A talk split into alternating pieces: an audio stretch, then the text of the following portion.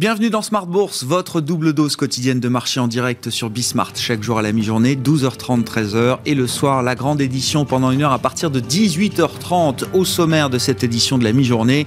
Des rendez-vous importants pour ce jeudi, la Banque Centrale Européenne et l'inflation américaine, la BCE à suivre avec le discours de Christine Lagarde à partir de 14h30, et au même moment, ce sera la publication de l'inflation américaine, le CPI pour le mois de mai. On attend un chiffre important, élevé, bien sûr, plus élevé encore que la marque du mois d'avril qui avait déjà euh, surpris euh, les, euh, les économistes par, par sa progression. On serait peut-être à, près de 5% pour l'inflation globale aux États-Unis sur un an au mois de mai. Le mois de mai qui pourrait marquer d'ailleurs ce, ce pic d'inflation transitoire selon les économistes, en tout cas selon la Réserve fédérale américaine qui elle se réunira la semaine prochaine. On parlera de ces enjeux de marché avec nos invités de, de l'émission dans un instant. Les marchés actions qui eux sont en pause en attendant ces grands rendez-vous. On le voit sur euh, les marchés européens euh, actuellement, une absence de tendance, un manque d'inspiration. Le CAC 40 tourne autour de l'équilibre à 6555 points. Et à noter parmi les faits marquants quand même de cette séance, les premiers pas compliqués de la euh, French Tech en bourse, hein, puisque Believe est présenté comme la première société de l'écosystème French Tech à entrer sur le marché parisien, un écosystème, une plateforme dédiée aux, artistes et aux labels musicaux. Believe qui fait figure de plus grosse opération de l'année euh, à ce stade, qui avait pourtant euh, euh, fixé son prix d'introduction dans le bas de la fourchette. Et malgré cela, on voit le titre qui recule de plus de 10%, un 13% de baisse même pour le titre Believe. À mi-séance, vous aurez tous les détails dans un instant avec Nicolas Pagnès depuis la salle de marché de Bourse Direct.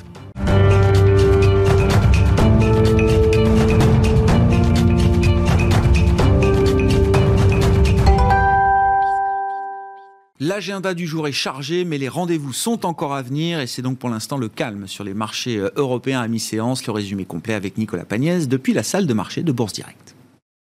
La tendance est en recul à la mi-journée sur le CAC 40. La prudence semble même de mise avant les deux grands rendez-vous économiques du jour et même de la semaine que sont la décision de politique monétaire de la BCE et le chiffre de l'inflation en mai aux États-Unis. En ce qui concerne la décision de la BCE, tout d'abord, la question sera de savoir si celle-ci décide de freiner ou non le rythme de ses rachats d'actifs pour le trimestre à venir, alors qu'elle avait augmenté le rythme donc de ses rachats d'actifs sur le trimestre précédent. À noter que les investisseurs suivront également de de près les prévisions économiques de l'institution qui seront dévoilées au même moment, à savoir en tout début d'après-midi. Mais les investisseurs suivront également euh, les prix à la consommation aux États-Unis pour le mois de mai. Pour l'heure, le consensus s'attend à une inflation de 4,7% sur un an, un niveau largement au-dessus de l'objectif de 2% de la Fed qui n'inquiète pas plus que ça les investisseurs pour le moment, à en croire en tout cas euh, le rendement obligataire à 10 ans aux États-Unis qui est descendu aux alentours des 1,48% ce matin avant de remonter euh, à 1,5% à la mi-journée. Tout porte à croire en effet que les euh, déclarations successives de la Fed sur le caractère transitoire des poussées inflationnistes rassurent les investisseurs pour le moment. En attendant, les investisseurs justement euh, à Paris ont pu prendre connaissance ce matin de la production industrielle en France. Celle-ci recule de 0,1% sur un mois en avril après une hausse de 1% au mois de mars. Dans le détail, la seule production manufacturière recule de 0,3% sur un mois en avril après une progression de 0,6% euh, en mars. On note d'ailleurs que la production industrielle reste 5,5% en dessous euh, de son niveau de février 2020, à savoir le niveau avant le début des mesures de restriction en France. Et en France, euh, toujours, on note que l'emploi salarié progresse de 0,5% au premier trimestre, ce qui représente 88 800 créations nettes d'emplois sur la période. Regardons à présent euh, ce qu'il se passe du côté des valeurs à Paris aujourd'hui. C'est aujourd'hui tout d'abord que l'entreprise Believe fait ses premiers pas euh, en bourse, des premiers pas difficiles d'ailleurs. Le titre de la société spécialisée dans l'accompagnement des artistes et des labels trébuche de plus de 10% dès l'ouverture. On rappelle que le prix d'introduction avait été fixé à 19,50 euros, ce qui représentait une valorisation boursière légèrement en dessous des 2 milliards d'euros. Soitec annonce de son côté un chiffre d'affaires à 584 millions de dollars et un EBITDA de 179 millions de dollars au titre de son exercice décalé 2020-2021, soit un peu moins de 30% du chiffre d'affaires. Le bénéfice net ressort à 72,7 millions de dollars en repli de 34% sur un an. Pour l'exercice en cours, Soitec vise un chiffre d'affaires en hausse à 950 millions de dollars ainsi qu'une marge d'EBITDA de sa division électronique de 32% environ. Sur le long terme. Soitec annonce viser un triplement de son chiffre d'affaires actuel à 2 milliards de dollars pour son exercice 2025-2026, accompagné d'une marge d'EBITDA de 35% pour sa division électronique. Des annonces qui font euh, progresser le, titre de Soitec depuis ce matin qui gagne environ 3,5% euh, à la mi-journée. Et on note également que dans le sillage de Renault et Volkswagen hier, la marque Peugeot, à présent intégrée donc au groupe Stellantis, a elle aussi été mise en examen en France dans le cadre, dans le cadre de euh, l'enquête autour du Dieselgate. On finit avec une dernière nouvelle sur les marchés financiers, c'est Alstom qui annonce avoir remporté un contrat de près d'un milliard d'euros au Mexique dans le cadre du projet de train euh, interurbain Tren Maya. Quelques indicateurs clés sur les marchés financiers pour clôturer ce point de la mi-journée. Le pétrole euh, qui est à présent au-dessus des 72 dollars le baril de Brent, tandis que l'euro-dollar est lui aux alentours des 1,2170 dollars pour un euro. Tendance, mon ami, c'est Nicolas Pagnès qui nous accompagne en fil rouge tout au long de la journée sur Bismart depuis la salle de marché de Bourse Directe.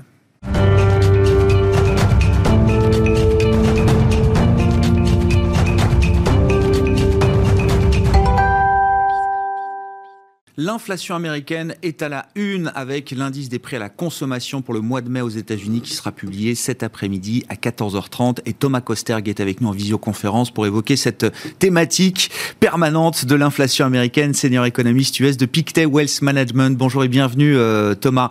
Euh, on attend un gros chiffre évidemment pour le mois de mai. Ce serait peut-être même d'ailleurs, selon les économistes, le, le pic de cette, ce choc d'inflation lié à la reprise américaine et aux effets de base. Et justement, c'est toute la question du mois de mai, euh, euh, Thomas Est-ce que c'est toujours et avant tout une histoire d'effet de base d'une année sur l'autre et de, de prix de marché spécifiques? On avait beaucoup parlé du prix des voitures d'occasion à l'occasion de l'inflation euh, publiée pour le mois d'avril aux, États-Unis, le prix du, transport aérien également qui avait beaucoup progressé. Est-ce qu'on est toujours sur des histoires spécifiques ou est-ce que ce phénomène inflation commence à prendre un peu plus d'ampleur?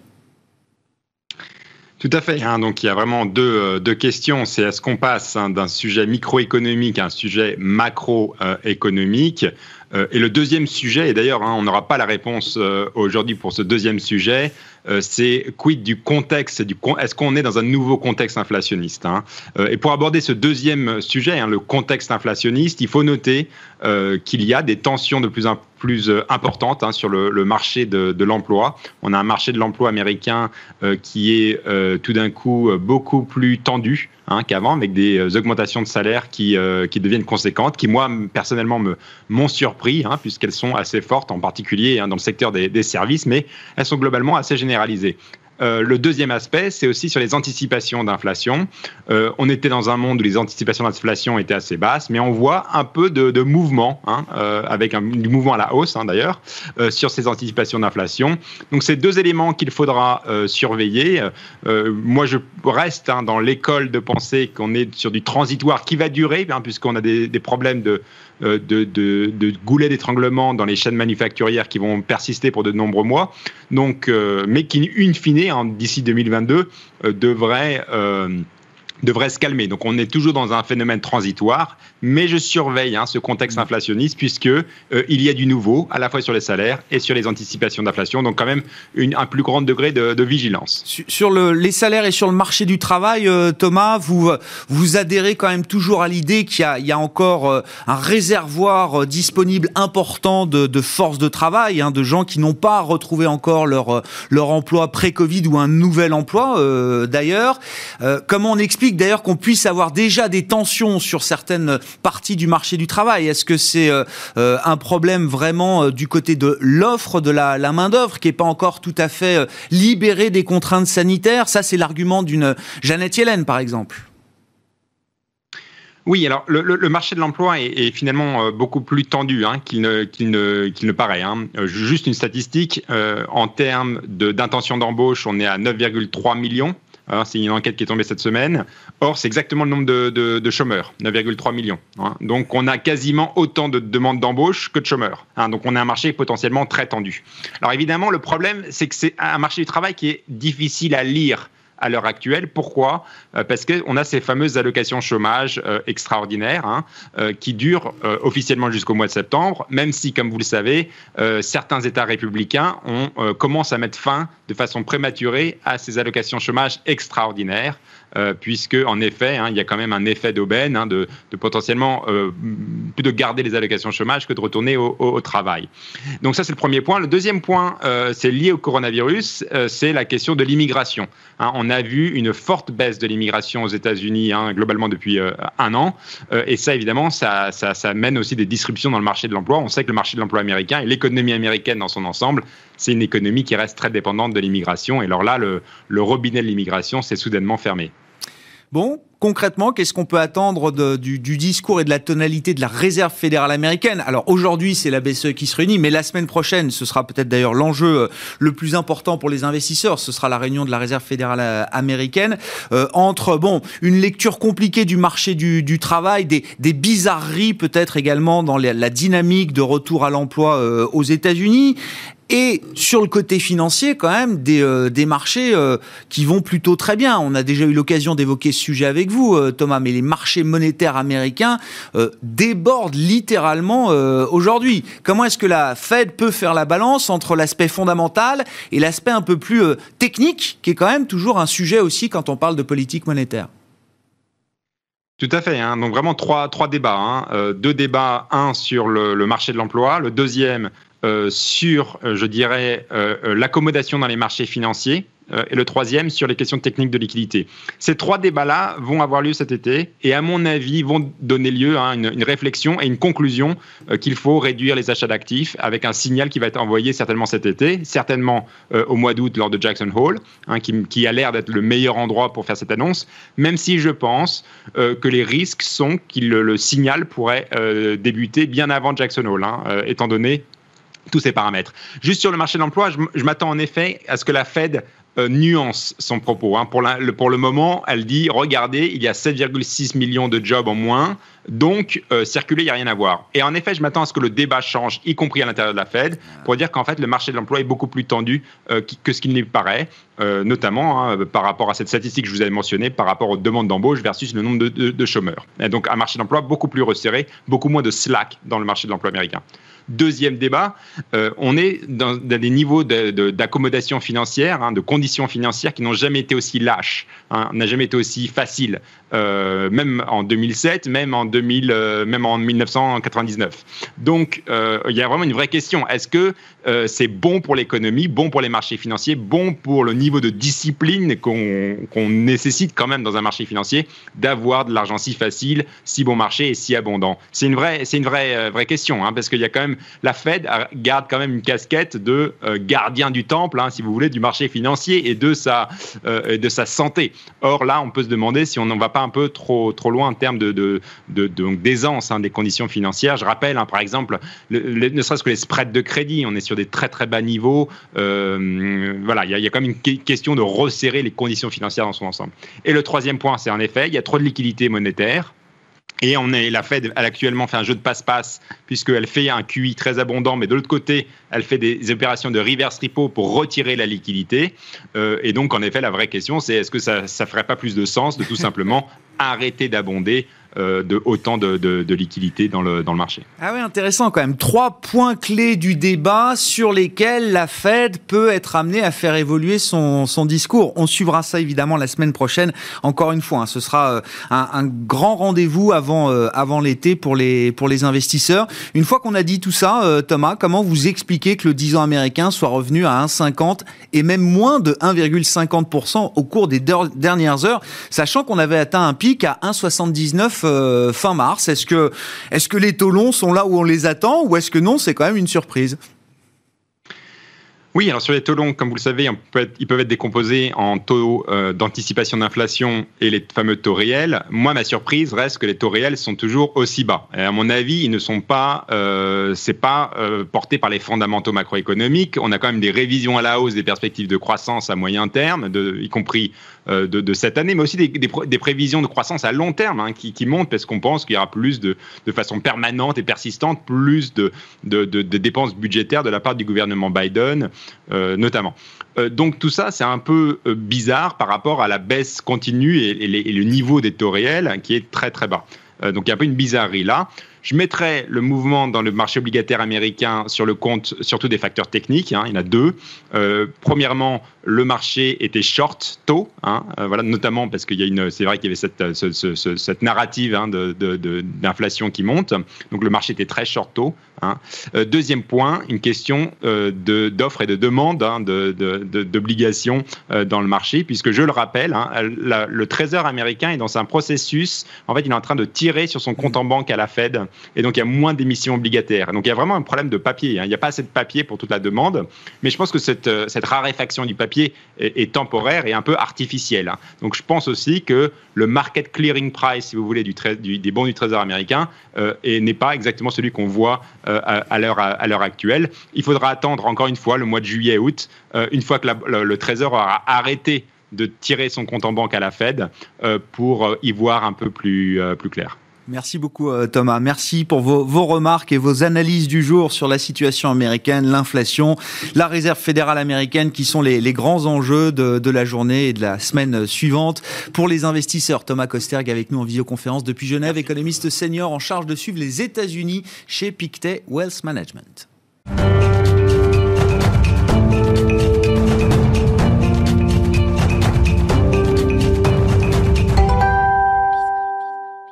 Et pendant ce temps-là, les marchés actions en Europe se portent euh, plutôt bien, même si on sent que la, dynamique est un peu, un peu plus lente.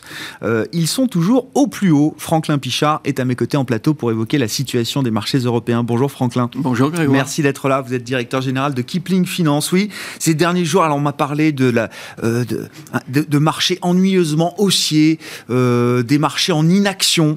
Mais bon, force est de constater qu'on est euh, à plus de 6550 points sur le, CAC 40. Euh, chaque mois, on clôture des, euh, des mois positifs sur les marchés et ça fait déjà plusieurs mois, voire quelques trimestres maintenant que ça dure pour les marchés européens.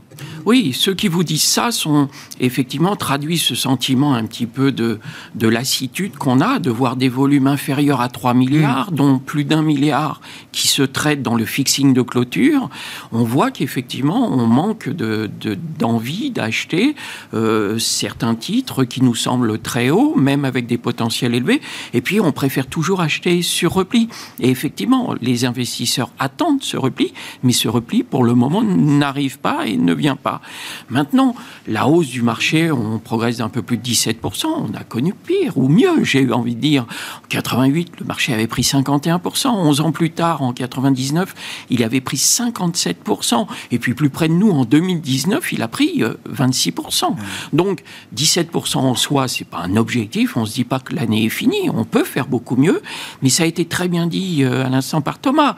C'est qu'effectivement, la question des investisseurs, c'est qu'aujourd'hui, un, gérant action ne peut pas perdre de vue cette évolution des taux. Oui, c'est ça. Qu'est-ce que ça veut dire Est-ce que nous, on peut avoir l'enthousiasme qu'on a On va être nombreux à vous dire, mais il y a un bouleversement du, du futur économique, des changements de secteur, il y a des, des accélérations. Et puis, euh, on a le gardien du temple qui sont les taux, qui nous disent, mais les taux baissent, ça veut dire quoi? Est-ce qu'on prépare une récession? Est-ce que finalement, nous, euh, côté action, on s'enthousiasme pour des choses qui n'en valent pas la peine? Et ça, personne ne peut savoir aujourd'hui. On a juste quelques petits euh, clignotants qui, qui s'affichent et on se dit, bah, faut peut-être tempérer notre optimisme, faut peut-être regarder un petit peu, d'où cette attente depuis lundi sur cette réunion de la BCE et de la Fed pour voir un petit peu quelle va être la tendance qui va être euh, définie pour les prochains mois. C'est ça qui est important. On verra si ces réunions de banque centrale permettent de lever quelques interrogations du moment euh, sur, sur les marchés. Bon, en fait, la leçon quand même pour les investisseurs actions, euh, Franklin, mais on en parlait déjà la fois précédente avec vous et sans doute encore la fois d'avant, c'est que on, peut jamais trop s'éloigner du, euh, du marché action. Évidemment, tout dépend du profil de risque, tout dépend de l'exposition euh, au marché action qu'on a pu avoir dans le passé. C'est vrai que, on le disait déjà la dernière fois, on est tenté quand même de prendre un peu des bénéfices, d'alléger certaines positions, mais il faut, faut pas trop le faire, quoi. C'est-à-dire qu'il faut, faut quand même rester globalement dans le, dans le marché. Il faut rester dedans euh, on l'avait évoqué effectivement euh, euh, dans le courant du premier trimestre, quand ça avait quand même déjà bien, progressé, de dire on, allège un petit peu, et puis on a eu l'occasion de dire après qu'on était revenu un peu. Alors, il y a toutes sortes de choses qui s'opèrent. D'abord, le premier constat, c'est de se dire on a connu trois grandes crises. Hein. On a connu 2000, 2009 et 2010, 2020. Mm. Euh, qui sont les grands perdants de ces crises? On l'a vu, en 2000, c'était les télécoms. En 2009, et puis euh, qui le traînent encore hein, aujourd'hui, 20 ans après. Après, on a eu les financières. Elles l'ont porté lourdement. Mm, mm. Notre préoccupation est de savoir quel sera le grand perdant de cette ah. crise de 2021. Quel est le secteur qui va plomber les portefeuilles au cours des prochaines années prochains mois, prochaines années. Et ce secteur, il faut chercher à l'éviter. Alors on cherche. Chaque crise a eu ses victimes structurelles, quoi, d'une certaine manière. Exactement. Et portée par euh, le thème même de ces crises-là. Donc, on essaie de voir. Alors, les thèmes aujourd'hui, on le sait, hein, c'est cette euh, cette pandémie, euh, et puis ensuite les variants. Donc, on n'en est pas sorti. quand vous écoutez les, les, médecins, ils vous parlent déjà d'une nouvelle vague en septembre et autres. Donc, non, non, mais, vous avez raison, totalement. Mais du coup, on se dit, est-ce que les transporteurs aériens, euh, l'hôtellerie, euh, on sait que l'hôtellerie euh, luxe ne redécolle pas. les Américains ne viennent pas, les Russes non plus, personne ne bouge. Donc les palaces restent désespérément vides. donc les avions commencent à circuler. Air France prenait 3% hier parce que Biden disait qu'il faisait, la France faisait partie des pays dont on allait étudier le cas pour éventuellement faciliter les, les, les transports. Et puis aujourd'hui, Air France rebaisse. Enfin bon, c'est un exemple. Mais voilà, on va regarder ça de près. Et ça veut dire quoi Vous restez très méfiant encore vis-à-vis du secteur euh, aérien, aéronautique, dans toutes ses euh, dimensions. Hein, euh, c'est alors pas du tout. C'est-à-dire ah. que quand on regarde Airbus, quand on regarde Safran, chez les quand constructeurs, on regarde du côté ou Boeing, quand on regarde du, du côté des constructeurs, et là aussi on a eu l'occasion de le dire à plusieurs reprises, pendant cette crise, les transporteurs ont envoyé un nombre incalculable d'avions à la casse mhm. parce qu'ils avaient 20 ans et plus et que ça n'allait pas le coup de les maintenir pendant une période qu'on ne connaissait pas à l'époque. Et puis il fallait passer à des avions qui consommaient moins et autres. Donc les constructeurs sortent leur épingle du jeu et on le voit. Même ADP hier a fortement rebondi.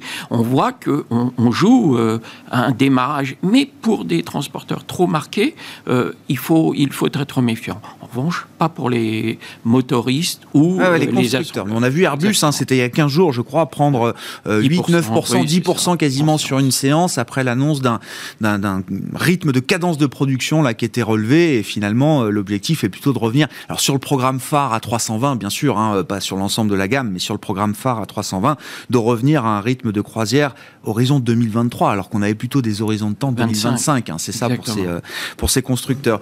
Euh, bon, le thème aérien, ok, effectivement, côté côté constructeurs. Vous avez évoqué le thème financier. Alors, le grand perdant, évidemment, de la grande crise financière de, de 2008-2009, euh, mais qui euh, semble retrouver de, l'intérêt. On en parle depuis euh, plusieurs mois maintenant, et c'est d'ailleurs l'emblème, on va dire, de la reprise des marchés européens. Le secteur bancaire qui est un des meilleurs secteurs depuis le début de l'année. Est-ce que c'est encore un secteur qui est intéressant à ce stade, Franklin?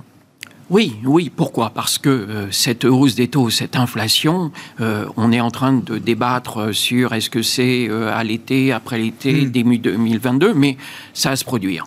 Or, le secteur financier, si je prends ne serait-ce que nos, banques françaises, elles sont quand même, elles ont été bien, bien malmenées pendant la crise. Elles se réveillent, plus ou moins avec plus ou moins de succès. la dernière en date, après ces publications, c'était Société Générale qui revient un petit peu. Mais là aussi, euh, d'une part, c'est un secteur qu'on avait déjà euh, cité comme secteur qu'on réintroduisait mhm. dans, dans, nos allocations et qui en plus répond à une autre thématique, celle du rendement.